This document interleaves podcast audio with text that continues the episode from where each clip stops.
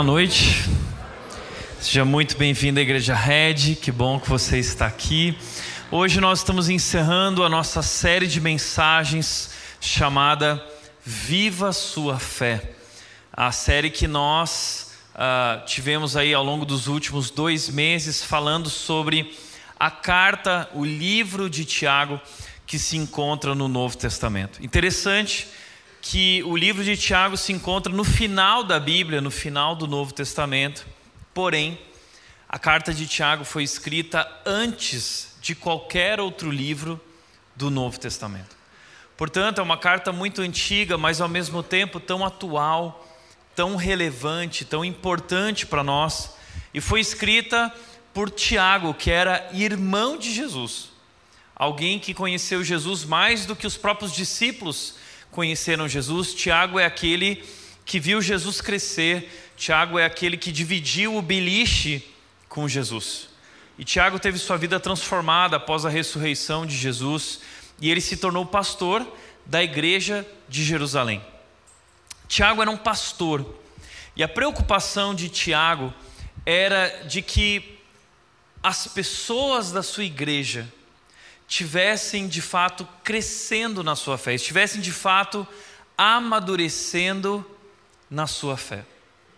A ideia do livro, da carta de Tiago, é que a fé verdadeira sempre produz uma vida transformada. A preocupação de Tiago como pastor é de que os cristãos parassem só de pensar a sua fé, mas começassem a praticar a sua fé na vida cotidiana. Tiago dá muito valor para os nossos atos, para as nossas atitudes, mais do que aquilo que nós falamos ou aquilo que nós cremos. Ele diz que nós precisamos agir de acordo com aquilo que nós acreditamos. Tiago vai dizer que existe uma fé que é viva, que é autêntica, e existe uma fé que é morta. A fé que é morta é uma fé que não gera transformação. A fé morta é uma fé que não nos leva à maturidade, não nos faz nos tornarmos mais parecidos com Jesus. A fé viva é uma fé que penetra as áreas da nossa vida e transforma a nossa vida completo, nos fazendo a cada dia se tornar mais parecidos com Jesus. É interessante que então Tiago vai nos ensinar isso na prática, como nós podemos amadurecer, como a nossa fé atua nas diversas áreas da nossa vida. E Tiago vai trazer então um diagnóstico da nossa fé. Através da carta de Tiago, nós podemos avaliar, diagnosticar se a nossa fé é uma fé autêntica ou se a nossa fé é uma fé morta.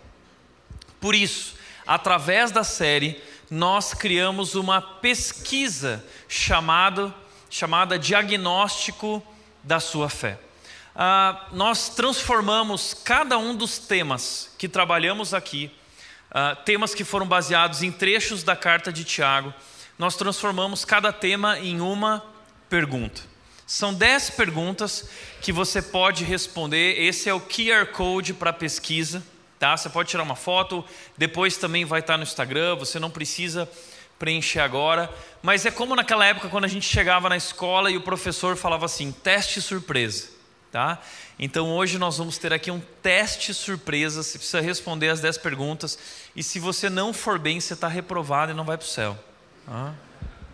Brincadeiras à parte, depois você pode responder, mas quais são as 10 perguntas para avaliar a nossa fé, se de fato nós estamos amadurecendo e nossa fé é uma fé autêntica? Primeira pergunta: você mantém uma atitude positiva diante dos problemas e dificuldades? Perseverando e buscando amadurecer com alegria e esperança. Ou seja, quando você passa por momentos difíceis, você passa alegremente e buscando crescer e amadurecer na sua fé. Segundo, você consegue resistir a desejos enganosos e prioriza obedecer aos princípios e ensinamentos de Deus em todas as áreas da sua vida.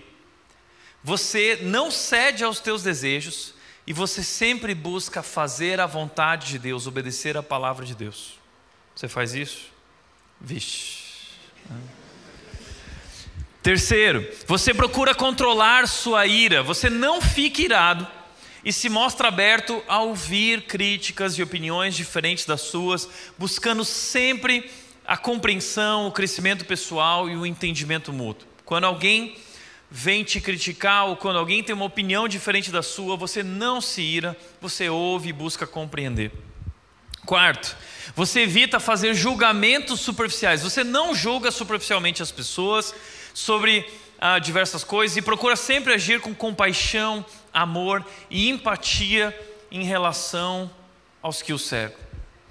Quinto, você exerce controle sobre suas palavras, comunicando-se de forma construtiva e edificante, evitando fofocas e discursos negativos.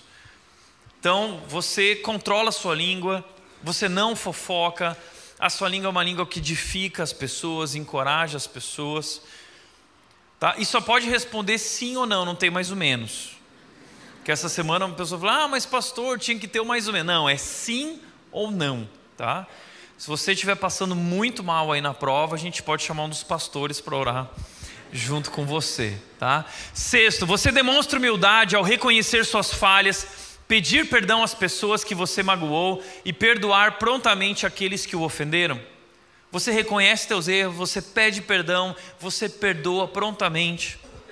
Sete, você busca colocar sempre Deus à frente dos seus planos e decisões, buscando a sua vontade e orientação através da oração e do estudo da Bíblia. Todas as decisões você consulta a Deus para agir de acordo com a vontade de Deus. Oitavo, você responde ao sofrimento com esperança, paciência, sem abrir mão de ser íntegro. Mensagem que o Washington pregou semana passada. Nove, que vamos falar hoje. Você pratica generosidade sendo um doador cuidadoso e administrando com responsabilidade os recursos que Deus lhe confiou. E desce. Ah, não teremos tempo para pregar essa mensagem. Semana que vem teremos um convidado especial aqui, um pastor da Itália, amigo meu. Vai ser um momento muito especial. Então, esse último trecho de Tiago não trabalhamos, mas tem uma pergunta para ele. Você busca se envolver e caminhar junto com outros cristãos, praticando a comunhão, a oração e a confissão dos pecados visando o fortalecimento e o encorajamento mútuo da fé cristã. Você vive em comunhão, você ora, você confessa pecados, você vive essa realidade. No final da pesquisa, você vai clicar lá em obter resultado, vai aparecer quantos sims você teve, né? quantos acertos, quantas áreas transformadas. De 0 a 3 é uma fé imatura, tá? Você vai para o inferno, seu miserável. Né? É brincadeira. 4 a 6 é uma fé crescente. Na verdade, eu queria colocar uma fé medíocre, mas o estou falando, não, coloca fé crescente, mas eu queria medíocre. 7 a 9 é uma fé vibrante, e 10 é uma fé frutífera, ou seja, você já é que nem Jesus. Ah, se você tirou 10, você não precisa nem mais vir na igreja, Deus já pode te levar para os céus, né? completou o processo na sua vida. Vem se apresentar, quero te conhecer. Se você tirou 10, tá bom, seu miserável?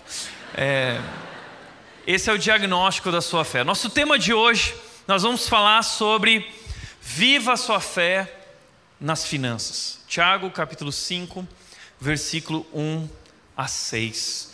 Tiago começa dizendo: a primeira coisa que eu gostaria de te perguntar é o seguinte: você deseja ficar rico? Você tem esse desejo? Você tem esse sonho? Todos nós já sonhamos com algo assim, né? Comprar algo, comprar uma casa, viver naquele condomínio, ter um estilo de vida assim, poder eh, comprar aquilo que a gente quiser. Todos nós temos sonhos, desejos relacionados à riqueza. Nós vivemos numa cultura permeada por esse desejo de enriquecer. É uma cultura que encoraja essa busca pela riqueza, é uma cultura que prega, que fala sobre isso e que apresenta isso como uma prioridade, como um objetivo de vida. Por exemplo, se você for uma livraria, você vai ver lá revistas e livros relacionados a esse tema. Rico aos 30. Faça seu primeiro milhão. Como fazer seu dinheiro render mais. 20 anos para ficar rico. E aí, se não ficou rico até os 30, vem rico antes dos 40. Milionário em 10 anos, pai rico, pai pobre, a ciência para ficar rico, o seu primeiro milhão, os segredos da mente milionária. Esses são alguns dentre tantos títulos, tantos livros, tantas propostas que nos encorajam a buscar a riqueza. Porém, Tiago vai trazer um alerta a todos nós que vivemos essa busca pela riqueza ou que somos, nos tornamos ricos. Tiago começa dizendo: prestem atenção. Ele está parando o discurso dele, dizendo: Ó, oh, seguinte, eu vou falar algo muito importante agora, então abram os ouvidos, se preparem, prestem atenção. Tiago vai trazer um alerta muito importante. E esse alerta é aqueles que são ricos, vocês que são ricos. E aqui começa o problema, porque nós não nos consideramos ricos. Talvez você ouviu isso e já disse: bom, então Tiago não está falando comigo porque eu não sou rico. Agora, no livro Seja Rico, do pastor Andy Stanley, o livro se chama Como Ser Rico. Pastor Andy Stanley é pastor da igreja North Point nos Estados Unidos, nós somos parceiros dessa igreja. E ele escreveu um livro, na verdade, não é sobre como ser rico em dinheiro, mas como ser rico em generosidade. O livro é fantástico, fica a minha recomendação. E ele diz o seguinte: a grande maioria daqueles que são ricos ainda não se consideram ricos. O rico, geralmente, não se vê, não se enxerga, não se considera rico. Ele faz uma comparação. Pessoas com anorexia já são magras, mas não conseguem perceber isso. Assim funciona com relação ao dinheiro e à riqueza. A gente não consegue perceber que já somos ricos. Portanto, uma pergunta importante que nós precisamos fazer é: quanto é necessário uh, para ser rico? Qual é o padrão para a gente definir quem é rico e quem não é? Existe um site que eu acho muito interessante chamado Quão Rico Eu Sou. Na verdade, é um site internacional chamado howrichami.org e ele vai dizer lá: descubra o quanto você é rico em comparação com o resto do mundo. Você pode entrar nesse site, colocar lá: eu sou do Brasil, eu recebo X por mês, tem tantas pessoas na minha família, e ele vai te dar a tua posição, quão rico você é em relação ao resto do mundo. Mas não faça isso agora, seu miserável, tá? Presta atenção aqui. Eu fiz uma pesquisa e a pesquisa disse o seguinte: quem ganha 10 mil reais por mês, olha só isso, está entre os 3% mais ricos do mundo. 10 mil reais. Eu fiz uma tentativa com 5 mil reais. Quem ganha 5 mil reais por mês está, está entre os 5% mais ricos do mundo.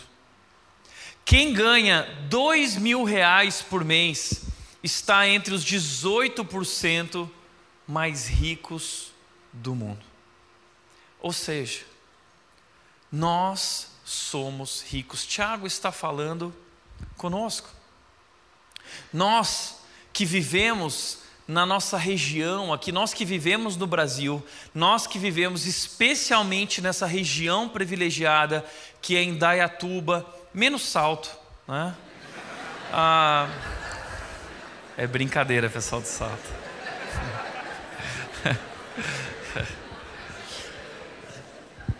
Nós que vivemos na região somos extremamente privilegiados.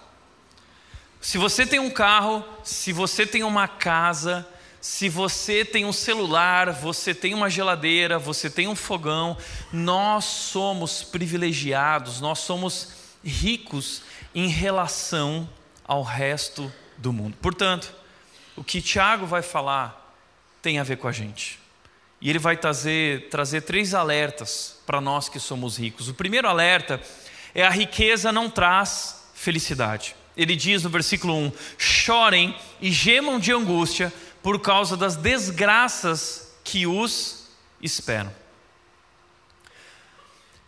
Esse negócio de o dinheiro não traz felicidade é muito clichê, não é? A gente fala isso, a gente diz acreditar nisso.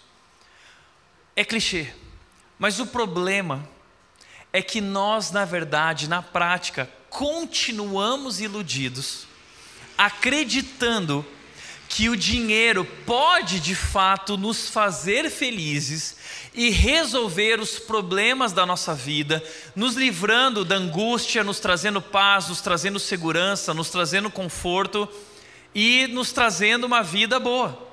No fundo, talvez nas palavras nós não declaramos isso, mas em nossas atitudes, nossos gestos demonstram que nós realmente acreditamos que o conforto, a segurança está no dinheiro.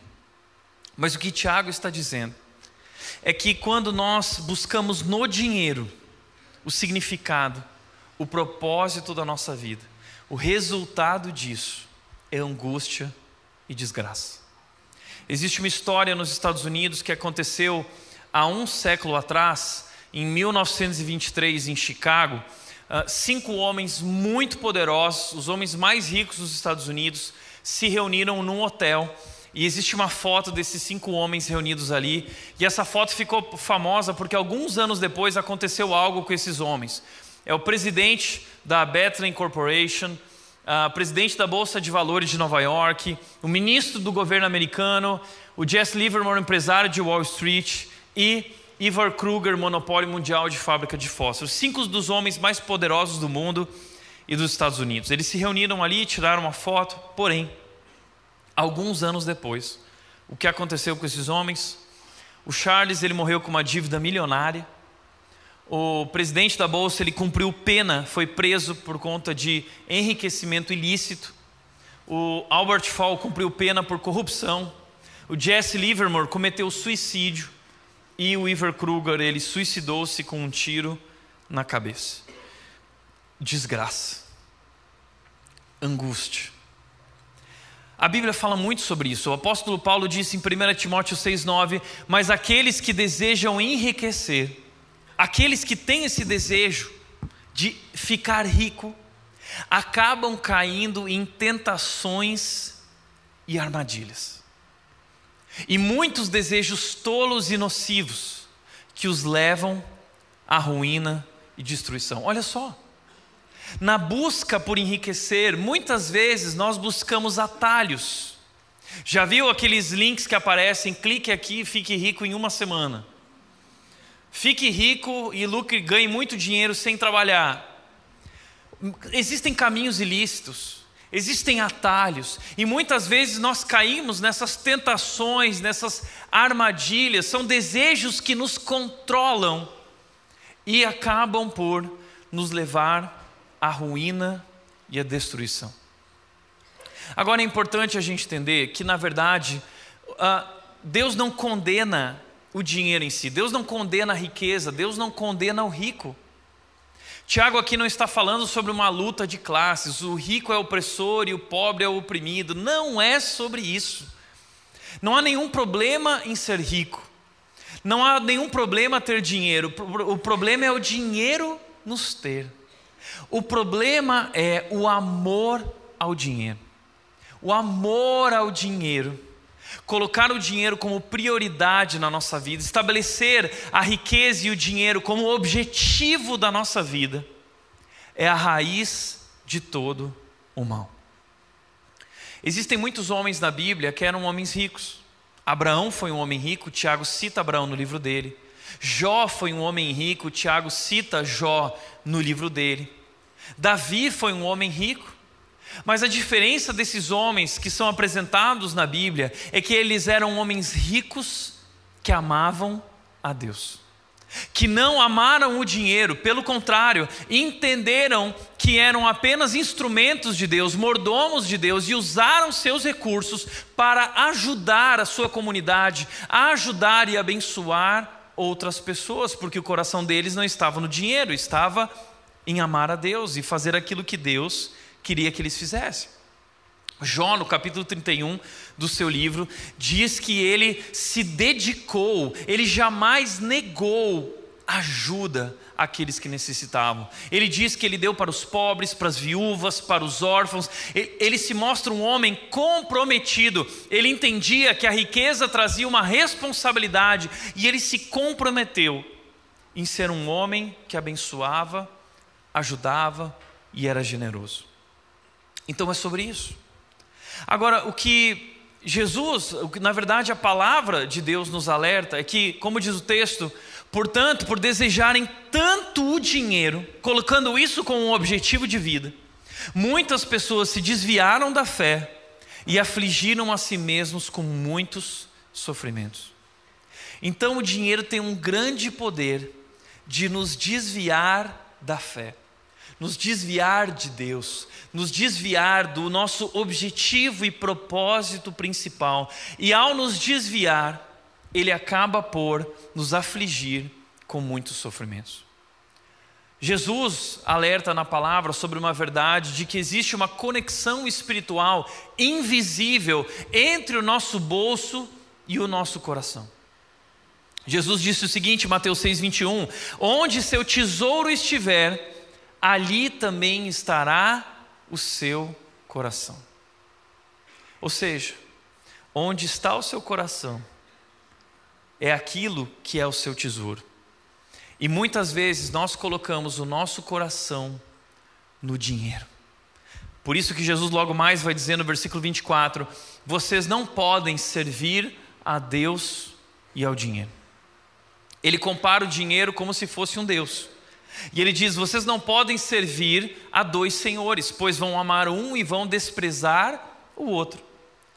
Então, o dinheiro, ele tem alto poder de idolatria, e o dinheiro, ele quer ser o nosso Deus. O dinheiro, ele quer governar o nosso coração. O dinheiro quer controlar as nossas decisões. E se o que controla a tua vida é o dinheiro, então o dinheiro é o teu Deus.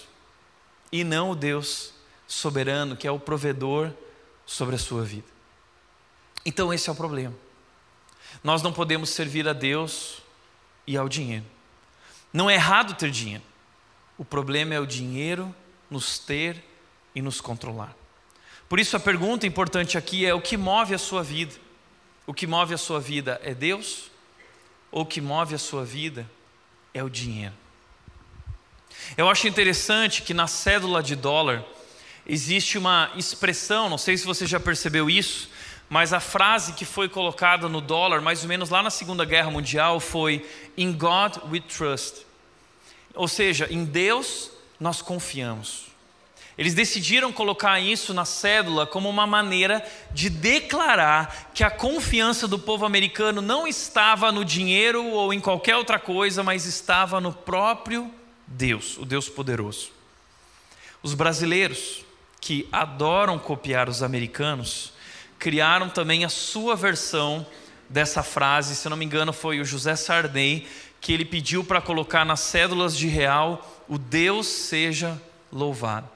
Então, todas as notas de real tem lá bem pequenininho: Deus seja louvado. Aliás, deixa eu te apresentar essa linda, essa é a nota de 200 reais. Prazer, nota de 200 reais. Agora, a pergunta que eu quero te fazer é a seguinte: eu acho irônico irônico que nós colocamos no dinheiro essas afirmações. Nós confiamos em Deus e nós louvamos a Deus. Isso é verdade em nossas vidas? Nós confiamos em Deus ou nós confiamos no dinheiro? A outra pergunta: nós louvamos a Deus com o nosso dinheiro? Deus tem sido louvado com a maneira como nós usamos os nossos recursos? Ou nós temos usado os nossos recursos para louvar a si mesmos? Nós temos usado os nossos recursos para abençoar e ajudar outras pessoas? Ou nós temos acumulado nossos recursos para nosso próprio deleite e conforto? Pois, se a nossa postura tem sido de colocar o dinheiro como nosso objetivo de vida, nosso Deus, e temos amado o dinheiro mais do que a Deus, depositando nele nossa confiança e realização e satisfação. Então, o que nos espera é angústia e desgraça. Tem uma história que exemplifica muito bem isso, que é um testemunho de um pai falando sobre os erros que ele cometeu na busca pela riqueza. Presta atenção no que diz esse texto chamado Um Pai Moderno. Diz assim: Sou um pai moderno muitas vezes perplexo e angustiado. Passei a vida inteira correndo como um louco em busca do futuro, e esquecendo do agora. Nessa luta, renunciei ao presente. Com prazer e orgulho, preenchi a cada ano minha declaração do imposto de renda. Cada linha acrescentada era resultado de muito trabalho. Casas, apartamentos, sítios, automóvel do ano, tudo isso havia custado dias, semanas, meses de trabalho intenso. Mas eu estava construindo o futuro da minha família. Eu pensava, quando morrer, deixarei minha família amparada e segura. Para escrever cada vez mais novas linhas na minha relação de bens, não me contentei com um só emprego, cheguei a ter três e ainda vendia a parte das férias. Viajar a negócios, almoçar com executivos, reuniões intermináveis, agenda lotada era a minha rotina, a rotina de um homem dinâmico e bem-sucedido. Mas o tempo foi passando e fui me esquecendo de coisas que eu não poderia ter me esquecido. Esqueci que a verdadeira declaração de bens está em outra página do formulário de imposto de renda, naquelas linhas quase escondidas onde se lê relação de dependentes. São os meus filhos que coloquei no mundo e a quem deveria ter dedicado o melhor do meu tempo. Meus filhos, novos demais, não estavam interessados em propriedades nem na importância que tinha lá fora. Eles só queriam um pai. Há filhos órfãos de pais vivos que estão cuidando do futuro da família. O pai para um lado e a mãe para o outro, e a família terceirizada, desintegrada sem convivência. Depois de uma dramática experiência pessoal e familiar vivida, a mensagem que eu tenho para dar é esta: não há melhor tempo aplicado do que aquele destinado aos filhos. Agora estou aqui com o resultado de tanto esforço, construí o futuro penosamente e não sei o que fazer com ele depois da perda de Carlos e Patrícia. De que vale tudo que juntei se esses filhos não estão mais aqui para aproveitar tudo isso com a gente? Ele termina o testemunho dele dizendo o seguinte: se o dinheiro não foi capaz de comprar a cura de meu filho amado que se drogou e morreu, se não foi capaz de evitar a fuga de minha filha que saiu de casa e dela não tenho mais notícias, para que ele serve? Por que ser escravo dele? E ele termina dizendo: Eu trocaria, explodindo de felicidade, todas as linhas de declaração de bens por dois nomes que tive de retirar da minha relação de dependentes: os nomes de Carlos e Patrícia. Carlos morreu com 15 anos por conta das drogas e a Patrícia fugiu de casa antes dos 18. Esse é apenas um dos exemplos do que nossa busca pela riqueza pode causar em nossas vidas. Destruir não somente nossa vida, mas destruir também a vida da nossa família e das gerações da nossa família. Portanto, o dinheiro não traz felicidade. Segundo lugar, a riqueza também não dura para sempre.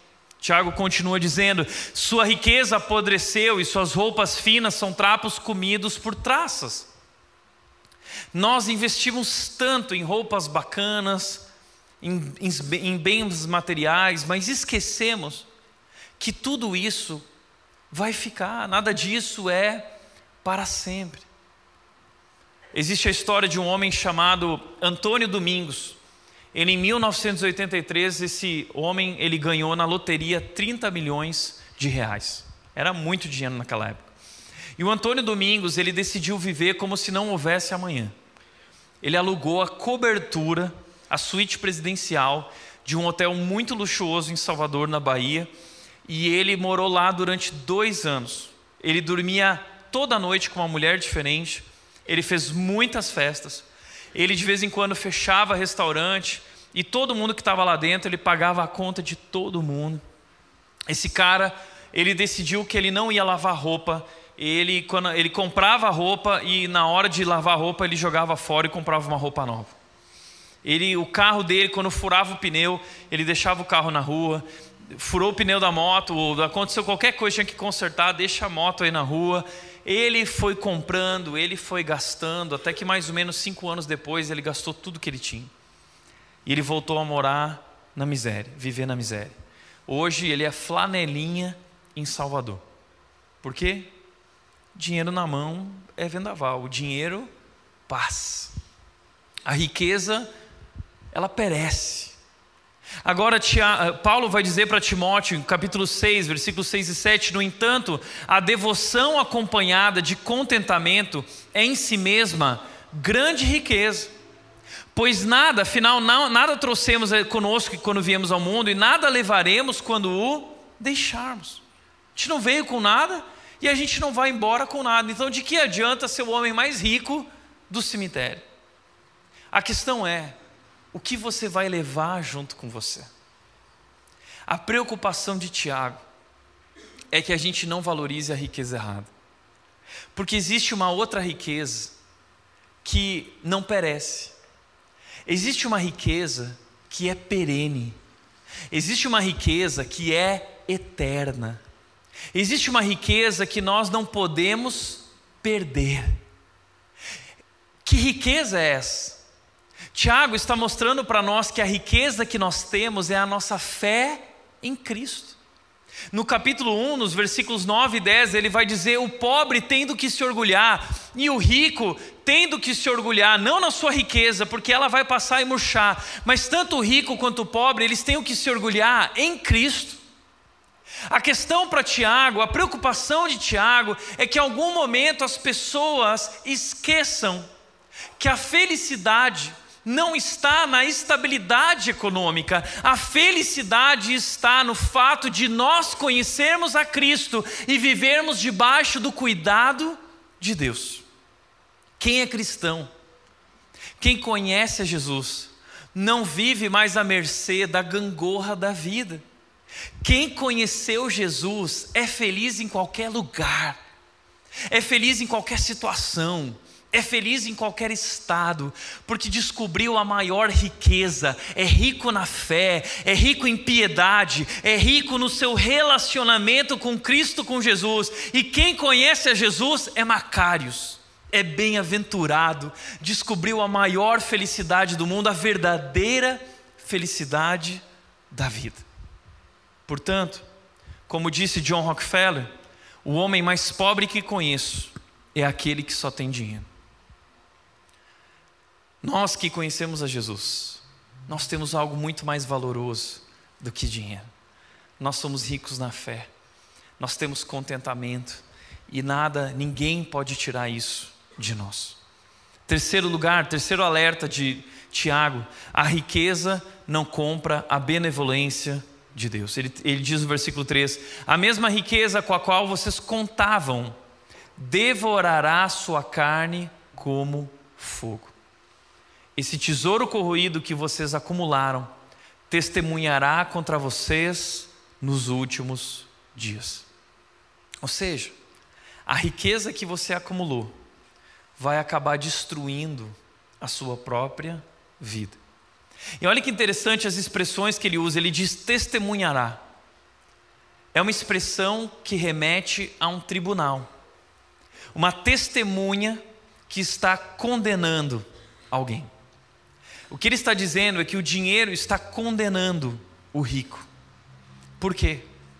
Porque são homens que enriqueceram através de meios ilícitos, enriqueceram à custa de outras pessoas, roubando, se corrompendo, e serão julgados, serão condenados por isso. Ele também usa a expressão nos últimos dias. Nos últimos dias é uma expressão muito importante do Novo Testamento o que são os últimos dias. Os últimos dias são os dias que nós estamos vivendo hoje. A Bíblia mostra que Jesus Cristo morreu e ressuscitou. Depois que Jesus ressuscitou, depois de 40 dias em que ele esteve com os discípulos, ele voltou, ele ascendeu aos céus. E ele disse, antes de subir aos céus, ele disse: Eu subirei aos céus, mas eu voltarei para buscá-los porque nós recebemos de Cristo a promessa do reino de Deus. Nós vamos viver no futuro no reino de Deus para sempre, por toda a eternidade. Por que, que Jesus não nos levou com Ele? Jesus não nos levou com Ele porque Ele nos deixou aqui com uma missão. Sabia disso? Jesus nos deixou aqui com uma missão e um propósito. Nós somos agora responsáveis, nós somos o seu povo, chamado para anunciar a sua grandeza, anunciar o seu reino. Nós somos representantes de Deus, nós somos testemunhas de Deus. Ele diz em Atos 1:8: Vocês receberão o poder do Espírito Santo e serão minhas testemunhas. Nós somos testemunhas de Deus aqui na terra. Você tem vivido como uma testemunha de Jesus? A Bíblia, o Novo Testamento diz que nós somos peregrinos, por quê? Porque esse não é nosso lar, nós estamos na direção do nosso lar, enquanto passamos por esse lugar, nós somos representantes de Deus. Então a Bíblia diz que nós estamos vivendo os últimos dias, porque está chegando o grande dia do reino de Deus, e antes desse dia haverá um julgamento. Nós seremos julgados. Há um julgamento para aqueles que não são cristãos, que serão condenados. Mas há também um julgamento onde nós vamos prestar contas diante de Deus da maneira como nós lidamos com os recursos que Ele nos deu. Agora, nesse julgamento, o rico não pode comprar a aprovação e o favor de Deus. O dinheiro pode comprar a guarda de trânsito, o dinheiro pode comprar tribunais terrenos, mas o dinheiro não pode co comprar o tribunal celestial. Dinheiro não compra a graça de Deus. A graça de Deus é recebida pela graça, em arrependimento e quebrantamento diante de Deus. Então, o dinheiro não compra a benevolência de Deus. E a ideia de Tiago é que Tiago está querendo mostrar aos que são ricos que a riqueza traz uma grande responsabilidade. É isso que disse um rabino famoso chamado Jonathan Sachs disse: com a riqueza vem a responsabilidade. Se Deus nos abençoou, nós temos uma responsabilidade de ser um instrumento nas mãos dele, de ser um canal de bênçãos, de repartir as bênçãos que ele nos deu. Temos vivido assim? A pergunta que eu quero te fazer é: como você lida com o dinheiro? Tiago vai nos apresentar três maneiras de lidar com o dinheiro, três modos de vida, três estilos de vida. E todos nós aqui nos encaixamos em algum desses estilos de vida. Eu quero te convidar agora a refletir e avaliar qual é o seu modo de vida. O primeiro modo de vida que Tiago vai nos mostrar é o modo de vida do corrupto. O corrupto, ele pensa e age com o que é seu é meu. Ele é um ladrão. Ele está disposto a passar por cima de pessoas e abusar de pessoas para obter mais e enriquecer. O texto falando sobre esses ricos diz: Por isso, ouçam os clamores dos que trabalharam em seus campos, cujo salário vocês retiveram de modo fraudulento. Ao contrário de hoje, nós hoje recebemos mensalmente, a gente recebe nosso salário. Na época da Bíblia, em que ela estava sendo escrita, no Antigo Testamento, os trabalhadores muito pobres, eles recebiam diariamente. Inclusive, existe uma lei em Deuteronômio 24, 14 e 15, de uma ordem de Deus, dizendo que a, as pessoas, os patrões e chefes, deveriam pagar, sem erro, os seus funcionários pobres, estrangeiros, órfãos, viúvas, antes do pôr do sol. E se não pagasse, iriam se ver com Deus. Pois o que muitos ricos faziam era isso: eles retinham o salário. Com a mentalidade de, bom, eu vou investir para ganhar um pouco mais, ele pode esperar, ou então com a mentalidade de, eu não vou pagar tudo para ele, eu vou absorver uma parte para mim, eu vou enriquecer dessa forma, pagando menos para ele. O problema é que o texto continua dizendo: os clamores dos que fizeram a colheita em seus campos chegaram aos ouvidos do Senhor dos Exércitos. Deus está dizendo: Eu estou vendo, e vocês vão prestar contas diante de mim. E olha que interessante, Tiago usa a expressão o Senhor dos Exércitos. Por que Senhor dos Exércitos? Porque no Antigo Testamento a expressão o Senhor dos Exércitos era usada para demonstrar a autoridade suprema de Deus, a supremacia de Deus, o poder de Deus acima de qualquer governo terreno. Ou seja, governo pode falhar, o tribunal pode falhar, mas a justiça de Deus, do Deus poderoso que governa o mundo, não falhará. E mais, O texto continua dizendo no versículo 6: condenam e matam inocentes sem que eles resistam. Porque quando esses trabalhadores recorriam aos juízes, recorriam à justiça, recorriam aos tribunais, o que acontecia? Os ricos eram amigos dos juízes e eles subornavam os juízes. Então eles não eram condenados. Quem eram condenados eram os pobres, que eram mortos, eram presos e eram mortos. Deixa eu te fazer uma pergunta. Você já viu isso em algum lugar? juízes agindo de maneira corrupta, favorecendo corruptos. Você já viu isso? Isso não é novidade dos nossos tempos. Isso não é novidade. Mas sabe qual é a boa notícia que Tiago está trazendo para nós? Tiago está dizendo para nós o seguinte: eles já estão condenados. Já estão. A justiça é, da terra pode falhar, mas a justiça do céu não falha. É uma questão de tempo. Por isso, está, Tiago está trazendo uma condenação para eles e dizendo: chorem e gemam de angústia, porque desgraça virá sobre vocês. Vocês vão pagar pelo que vocês fizeram. Ou seja, sabe o que isso significa? O que nós precisamos fazer diante desses homens corruptos que controlam a nação? Sabe o que nós precisamos fazer? Nada. Nada. Sabe por quê? Eles já estão condenados. Então, Tiago continua o texto, como Washington pregou semana passada. Tiago continua dizendo que o nosso papel é esperar pacientemente, porque esse grande momento está chegando. E enquanto nós aguardamos esse momento, nós precisamos viver de maneira diferente, viver com integridade. A nossa resposta diante da corrupção é a integridade. É por isso que nós precisamos avaliar se nós não temos nos tornado parecidos com esses homens. O Jairo Cruz Moreira, que é promotor de justiça aqui no Brasil, ele coordena uma campanha nacional chamada o que você tem a ver com a corrupção.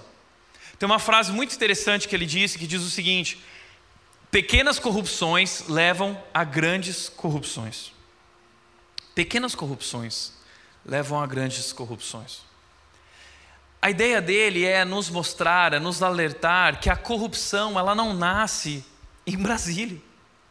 A corrupção nasce em nossos lares, em nossa casa, em nossas pequenas atitudes. E essas pequenas atitudes corruptas levam a grandes corrupções.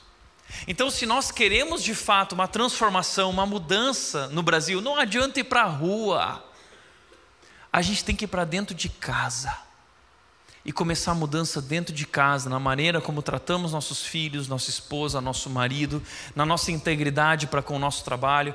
Deixa eu mostrar dez áreas que nós podemos mudar, dez pequenas formas de corrupção que, que evidenciam a nossa corrupção. Primeira, não dar nota fiscal e comprar com meia nota. Outra, não declarar imposto de renda. Você recebeu, mas não declara tudo que você recebeu. Isso é corrupção, isso é roubo passar pontos da multa. Você vai perder a carta, passa os pontos para sua esposa. Já viu isso? Corrupto. Você é corrupto. Subornar o guarda. Falsificar carteirinha de estudante para pagar menos no cinema, no show. Ah, contrabando gourmet. O que é o contrabando gourmet? Você foi para Orlando e aí você entrou na Apple entrou na Samsung, falou: vou comprar. Comprou computador ali para ele, para ela, comprou dois celular, comprou isso, comprou aquilo, passou da cota. O que, que você faz? Tira da caixinha, coloca na mala lá de baixo, esconde, faz assim, faz assado. E aí lá na hora de passar pela Receita Federal tem duas plaquinhas, tem a declarar e nada declarar. E aí você de cara lavada, nada declarar. Mano, e falando assim: o problema do Brasil são esses políticos, o problema do Brasil é o brasileiro, somos nós que somos corruptos. Isso é contrabando, só que é um contrabando gourmet, mas é corrupção. Se você age assim, você é tão corrupto quanto aquele político corrupto que você detesta, você é igual a ele. Porque ah, existe uma história que diz o seguinte: né? uma vez um homem chegou para uma mulher e falou assim: Se eu te der 100 mil reais, você dorme comigo essa noite? A mulher virou e falou assim: Ah, por 100 mil reais eu me deito. Aí ele falou assim: E se eu te der 10 reais, você dorme comigo essa noite? A mulher falou assim: Ah, o que, que você acha que eu sou? Aí o homem falou assim para ela: O que você é, eu já sei, agora é só uma questão de preço. Assim é conosco. O que você é, nós já sabemos. A questão é quanto você custa, quanto custa a tua corrupção. Comprar produtos falsificados, usar aparelhos que liberam canais de TV a cabo. Corrupto. Gato net, seu miserável. É? Fala, reclama. Contabilizar horas de trabalho sem trabalhar. Home office que virou Homer Office, né? Você dá migué lá, contabiliza horas que você não trabalhou, colar na prova, furar fila, são formas de corrupção. Tá entendendo? Deixa eu te fazer uma pergunta. Qual é o teu modo de vida? Você age como um corrupto? Seja nas grandes ou nas pequenas coisas? O segundo modo de vida é o modo do egoísta. O corrupto pensa o que é seu é meu, o egoísta pensa o que é meu é meu. O texto diz, versículo 5: Vocês levam uma vida de luxo na terra, satisfazendo seus desejos e engordando a si mesmos para o dia do abate. O dia do abate é o dia do juízo, o dia do julgamento, o dia em que nós vamos prestar contas por aquilo que nós fizemos com nossos recursos. O problema é que ao invés de nós vivermos na terra diante dos últimos dias como peregrinos, nós vivemos como turistas a gente quer aproveitar ao máximo, a gente quer desfrutar, a gente quer conforto, e nessa, nesse anseio, nós acabamos pensando apenas em si mesmos. E nós acabamos sendo movidos também por uma mentalidade. Porque a gente pensa o seguinte: o sucesso na vida, o sucesso na minha vida, é resultado de empenho no trabalho. Portanto, se eu me empenhei, se eu me dediquei, se eu conquistei, eu tenho total direito de usar o meu dinheiro e os meus recursos como eu quero. Nós costumamos olhar para a vida assim como mérito. Então a gente pensa: o que é meu é meu, mérito, o que é seu é seu.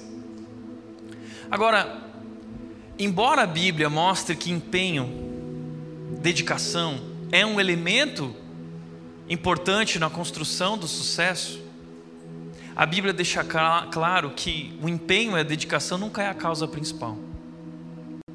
A causa principal das bênçãos em nossa vida, do sucesso na nossa vida, é o cuidado de Deus, é a graça de Deus. Entenda uma coisa: tudo que eu sou, tudo que eu tenho, vem de Deus e pertence a Deus. Tiago diz: toda boa dádiva, toda boa dádiva vem do Pai das luzes que está no céu, é dele. Deus é a fonte de todas as bênçãos em nossas vidas, Ele é a fonte das bênçãos. Então, ao invés de nós olharmos para a vida com essa ótica do mérito, eu trabalhei, eu conquistei, eu mereço, eu vou usar como eu quiser. Nós precisamos ter a ótica da dádiva. Tudo que eu tenho é uma dádiva, a vida é uma dádiva, é um presente, minha saúde é um presente, é uma bênção de Deus, é uma dádiva dada por Deus. Meu dom, minhas vocações, meus talentos, minha família, meu dinheiro, meus recursos, tudo que eu tenho não é meu, vem dele. E assim a Bíblia está nos convidando para entender que nós somos chamados a administrar nossos recursos de maneira sábia, não somente para nós, mas de maneira a repartir e compartilhar com aqueles que precisam. Aliás, eu não sei se você já parou para pensar nisso, mas o contrário de roubar é compartilhar. O contrário de roubar não é cada um tem o seu. O contrário de roubar é compartilhar. Olha o que diz Efésios capítulo 4, versículo 28. Quem é ladrão, pare de roubar. Em vez disso, use as mãos para trabalhar com empenho e honestidade, e assim gaste como quiser. Não. Em vez disso, use as mãos para trabalhar com empenho e honestidade, e assim ajudar generosamente os necessitados. Contrário de roubar é compartilhar. A lógica do reino de Deus é diferente. Por isso, Jesus Cristo disse o seguinte: se alguém vier tomar tua roupa, entrega a capa também. Se alguém te der um tapa na cara, vira a outra face. Está entendendo a lógica? É a lógica de um Deus que veio ao mundo para dar a vida por aqueles que o negaram, que o traíram. E ele disse na Santa Ceia com os discípulos na mesa, ele disse o seguinte: Esse é o meu corpo, esse pão aqui representa o meu corpo. Eu estou entregando meu corpo por vocês. Deus, que era rico, se fez pobre por amor a nós, diz a palavra de Deus. E ele se rendeu, ele entregou a nós a sua vida para que nós fôssemos perdoados e nós tivéssemos uma nova vida. Então nós estamos sendo chamados a viver dessa maneira, a viver com esse estilo de vida, não corrupto, não egoísta, mas como um mordomo, o que é meu é dele é o entendimento de que diante dos últimos dias, a minha atitude não deve ser acumular para o meu deleite, para o meu conforto, mas eu vivo para administrar sabiamente o que Ele me deu. Ele é o proprietário, eu sou apenas um administrador. E eu preciso administrar de maneira sábia para que eu tenha o suficiente para mim e eu tenha também o suficiente para repartir, doar generosamente. Nós somos chamados a viver a generosidade extravagante como povo de Deus, porque o nosso Deus é um Deus generoso. Por isso, Tiago 1,27 diz: A religião pura e verdadeira aos olhos de Deus, o Pai, é esta. Qual é a religião pura e verdadeira? Cuidar dos órfãos e das viúvas em suas dificuldades e não se deixar corromper pelo mundo. A religião pura e verdadeira, a fé pura e verdadeira, é a fé que se move na direção do outro, é a fé que compartilha, é a fé que reparte, é a fé que se importa, é a fé que vê o necessitado, que sente a necessidade do necessitado e abençoa. Entenda, nós não damos para receber bênçãos, nós damos para ser bênção. A gente tem que parar de viver essa fé individualista que busca as bênçãos de Deus, e nós temos que buscar ser bênção nas mãos de Deus. É o que Tiago está dizendo. Nós já fomos abençoados, e agora nós precisamos viver a nossa fé, olhar para o lado, parar de olhar para o próprio umbigo. Eu nunca esqueço quando eu participei de uma reunião de pastores em Vinhedo os pastores se reuniram lá, o conselho de pastores de vinhedo, uma péssima experiência. E aí veio um necessitado, e o pastor falou assim, o líder dos pastores falou assim: Nós vamos ter dois momentos aqui. O primeiro momento nós vamos ouvir uma, um, um deficiente, o segundo momento nós vamos discutir um outro assunto. E o deficiente começou a falar: Bom, a população de deficientes em Vinhedo é X, era um número alto mas ninguém se importa com eles, ninguém enxerga eles, a prefeitura não está nem aí para eles. Nós viemos levantar um clamor às igrejas, nós precisamos de ajuda. Então o pastor disse: Muito obrigado, vamos orar por você. Ó oh, Deus, abençoa os deficientes. E os irmãos gritavam: Amém, aleluia, Senhor. Que abençoe eles e que o Senhor traga os recursos para eles. Obrigado, em nome de Jesus, amém. E aí o deficiente foi embora lá. E aí o pastor começou: Bom, agora eu queria falar sobre o segundo assunto. O segundo assunto é a marcha para Jesus. Uh, nós precisamos discutir sobre isso porque a gente vai ter que fazer o rateio do cantor que a gente vai trazer. A cantora fulana de tal custa 200 mil reais. O cantor fulano de tal custa 400 mil reais. E o cantor lá, o Fernandinho das Galáxias, lá custa 800 mil reais. Então vamos lá, a gente precisa decidir juntos aqui. Nessa hora, nós nos levantamos na reunião e nós falamos assim: a partir de agora a gente não participa mais dessa reunião. Porque se a gente fosse discutir rateio, a gente ia discutir rateio para os deficientes e não para festinha, marcha para Jesus, que não é marcha para Jesus. A marcha para Jesus é marchar na direção do necessitado.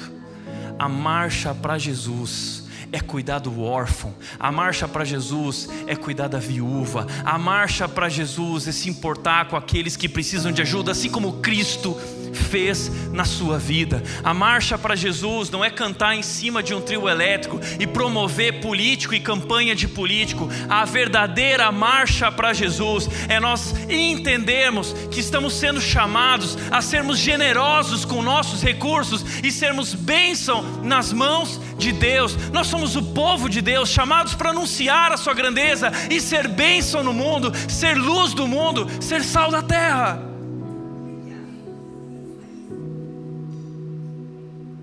No Antigo Testamento, existem algumas leis. Existiam leis, não existem mais essas leis, mas no Antigo Testamento Deus instituiu algumas leis. Eu vou compartilhar elas para você entender o coração de Deus. A lei das primícias dizia que o dono da colheita tinha que oferecer os primeiros frutos, os melhores frutos a Deus, mostrando sua dependência e confiança no Senhor. Ele também dizia a lei do dízimo, eles tinham que pegar 10% de tudo que eles ganhavam e devolver para Deus lá no templo, para abençoar os levitas que cuidavam do templo, abençoar os estrangeiros, os pobres. Eles tinham a lei da colheita. O que era a lei da colheita? Os donos de colheita não podiam colher tudo que tinham, eles tinham que deixar uma parte para trás. E tudo aquilo que eles iam recolhendo, por exemplo, os feixes de milho que eles iam recolhendo, que caíssem no chão, eles não podiam pegar do chão. Não podia pegar do chão. E aí eles, eles iam recolhendo os cefadores. E os pobres as viúvas, os estrangeiros vinham atrás recolhendo para sua casa. Era uma lei. Você pode ver isso no livro de Ruth, quando Ruth vai até a plantação de Boaz e Boaz fala para os funcionários: Ó, oh, deixa cair mais espiga aí para abençoar aquela mulher lá. Depois aparece Boaz, o dono da homem muito rico, sentado no meio de todos os trabalhadores e no meio de todos os pobres, ele sentava ali e ali ele estava. Boaz lembra Jesus. É uma história linda. O Antigo Testamento é lindo de símbolos, de momentos assim. É um Deus que se importa. O ano sabático, a cada sete anos eles não podiam plantar. Plantavam durante seis anos e colhiam durante seis anos. O sétimo ano não podia plantar. Tudo que a terra produzisse no sétimo ano era dos pobres. Ano jubileu a cada 50 anos, todas as dívidas eram perdoadas. Todas as dívidas eram perdoadas. Se você era dono de uma terra, tinha comprado uma terra, você tinha que devolver a terra para o dono original. Os escravos, os presos eram libertados e todas as dívidas perdoadas. Talvez você pense assim: nossa, mas que injusto. Todas as dívidas perdoadas. Sabe o que Deus estava fazendo? Ensinando as pessoas o que Ele faria ao perdoar a nossa dívida com Ele, nos ensinando a perdoar como Ele nos perdoou. Por isso, Jesus disse: perdoa as nossas dívidas, assim como nós perdoamos aqueles que nos ofenderam. Além disso, haviam ofertas voluntárias. É um Deus, por que Deus fez isso? Deus queria que o seu povo entendesse que Ele era o provedor. E eles administrassem, eles abençoassem uns aos outros, sendo generosos. Davi entendeu isso. Davi disse o seguinte, 1 Crônicas 29, 14: Mas quem sou eu e quem é meu povo para que pudéssemos te dar alguma coisa? Tudo o que temos vem de ti, e demos apenas o que primeiro de ti recebemos. Tudo que temos vem de ti, aquilo que nós estamos dando, nem fomos nós quem demos, o Senhor nos deu, nós estamos apenas devolvendo para ti. Essa é a lógica de quem conhece a Deus e entende que tudo é dádiva, é graça de Deus. Por isso Tim Keller disse no Justiça Generosa: homens e mulheres justos entendem que de alguma forma seu dinheiro pertence não a eles, mas à comunidade que os cerca. Mas os injustos ou infiéis acham que seu dinheiro lhes pertence totalmente e a mais ninguém. O nosso dinheiro não nos pertence. Os bens que nós temos não nos pertencem, eles são de Deus. Usufrua. Seja feliz com o que Deus te deu, mas seja responsável também, porque Deus te deu para você compartilhar e abençoar pessoas ao teu redor que precisam da sua ajuda. Por isso, como disse a história, não sei se você conhece a história do William Colgate. Já ouviu falar esse nome Colgate? Foi um homem, esse é o sobrenome dele, Colgate. Foi um jovem que chegou em Nova York, muito pobre, mas ele começou a trabalhar logo cedo, com integridade. E ele começou a ser bem sucedido e ele decidiu ser generoso. Ele começou o primeiro salário dele, ele devolveu 10% para Deus. Aí ele começou a praticar mais, 15, 20, 30% até que ao longo de toda a sua vida, William Colgate doou 50% do faturamento da Colgate para a obra de Deus no mundo. E disse sobre ele: ele sentiu a necessidade de ser generoso, porque reconheceu que Deus era o doador de tudo quanto possuía não somente da oportunidade em crescer como empresário, mas até mesmo dos elementos que eram usados na fabricação de seus produtos. Ele entendeu, tudo vem de ti e nós apenas devolvemos para ti. 50% do faturamento da Colgate foi investido na obra de Deus. Tem um outro homem chamado Antônio Torres, que é lá do Espírito Santo. Ele é o fundador do grupo Forte Leve, um grupo fortíssimo no Brasil. Essa empresa dedica 20% 20% do faturamento vai para o sertão nordestino. E lá ele construiu fábricas para gerar emprego, lá ele construiu caixas d'água, lá ele construiu poços para as pessoas terem o que beber, e ele comprou um avião para levar pessoas para cuidar do sertão nordestino. E Deus tem abençoado a empresa. Sabe por quê? No Antigo Testamento há um momento que Deus fala assim: Sabe por que vocês não estão mais escolhendo bem? Porque vocês estão retendo.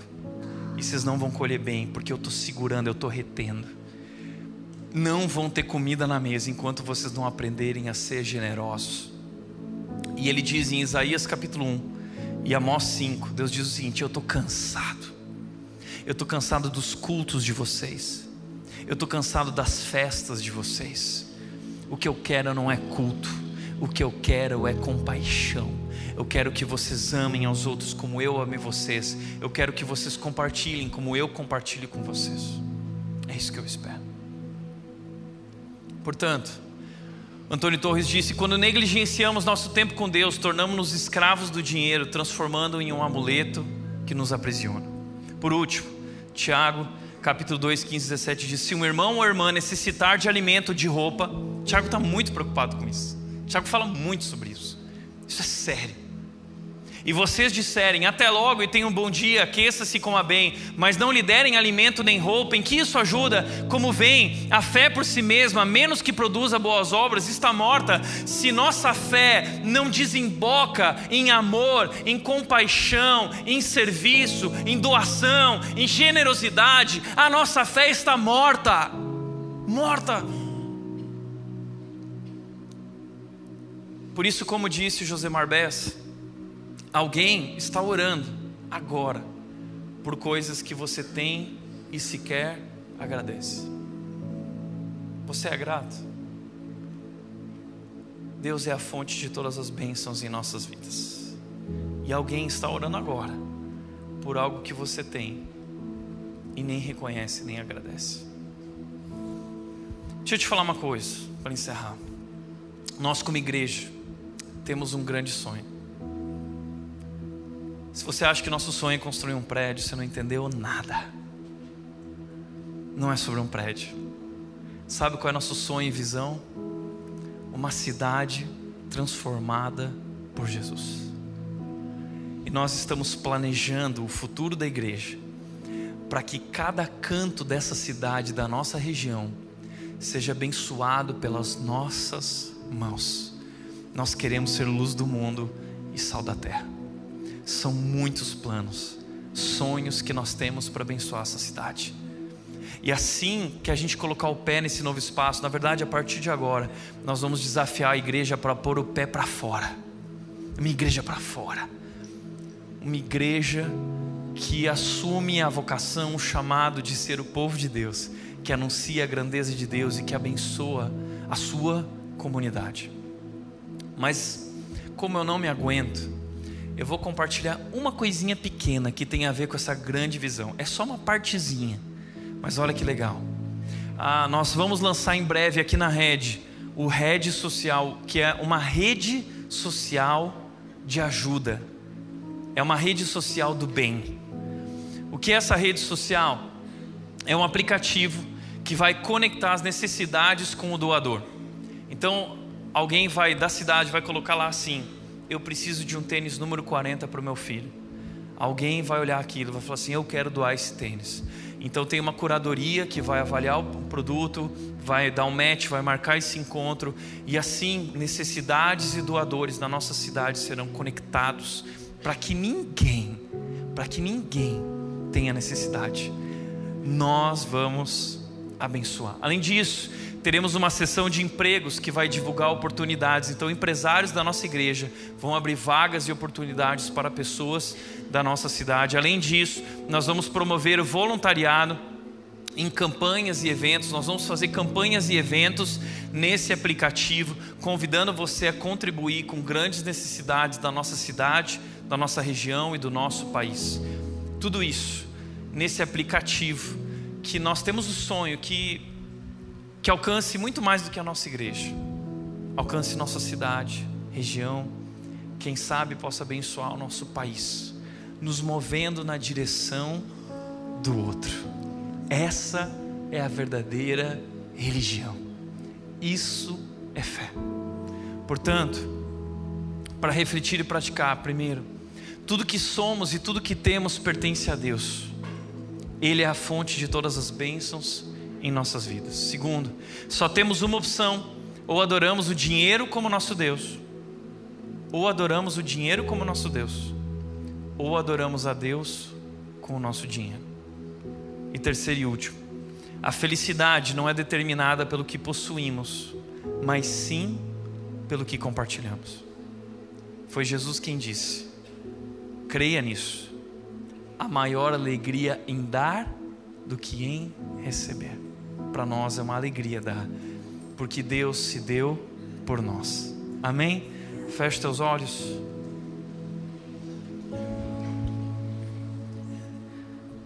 Pai, nós queremos te agradecer por essa série. Nós fomos confrontados, desafiados. Nós percebemos que temos muito a corrigir nós temos que crescer na nossa fé. Nós precisamos permitir que o Senhor transforme muitas áreas da nossa vida. E Deus, nós encerramos essa série, nos colocando diante de Ti e dizendo: Deus, enche-nos de Ti. Deus, transforma-nos. Deus, usa-nos. Nós queremos ser aquilo que o Senhor nos chamou para ser. Nós queremos ser um instrumento em tuas mãos. Nós queremos ser ah, um canal de bênçãos. Nós queremos ser um farol que ilumina a noite. Nós queremos ser uma ponte sobre as águas. Nós queremos ser usados por Ti. A nossa oração, a nossa declaração, a nossa resposta a Ti diante dessa série hoje é: usa-nos, usa-nos, Deus. Eis-nos aqui, nós queremos ser luz do mundo e sal da terra usa-nos. Em nome de Jesus. Em nome de Jesus. Amém.